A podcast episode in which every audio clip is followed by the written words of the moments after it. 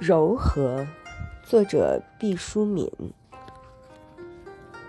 当我们轻轻念出“柔和”这个词的时候，你会觉得有一缕淡蓝色的温润弥漫在唇舌之间。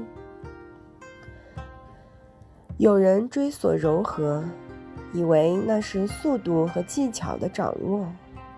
书刊上有不少教授柔和的小诀窍，比如怎样让嗓音柔和、手势柔和。我见过一个女孩子，为了使性情显出柔和，在手心用油笔写了大大的“慢”字，天天描一遍，掌总是蓝的，以致扬手时常吓人一跳。以为他练了邪门武功。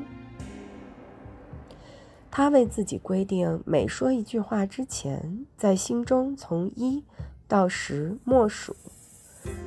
但他除了让人感到木讷和喜怒无常外，与柔和完全不搭界。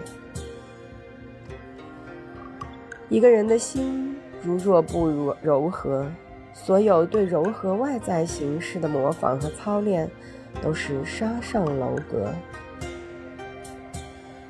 看看天空和海洋吧，当它们最美丽和最博大、最安宁和最清洁的时候，它们是柔和的。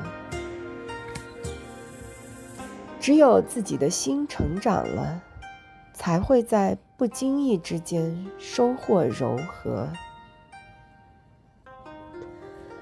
我们的声音柔和了，就更容易渗透到辽远的空间；我们的目光柔和了，就更轻灵地卷起心扉的窗纱；我们的面庞柔和了，就更流畅地传达温暖的诚意；我们的心身体柔和了，就更准确地表明与人平等的信念。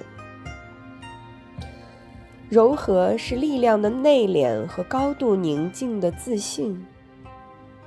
愿你在某一个清晨，感觉柔和像云雾一般悄然袭身。选自《预约幸福》。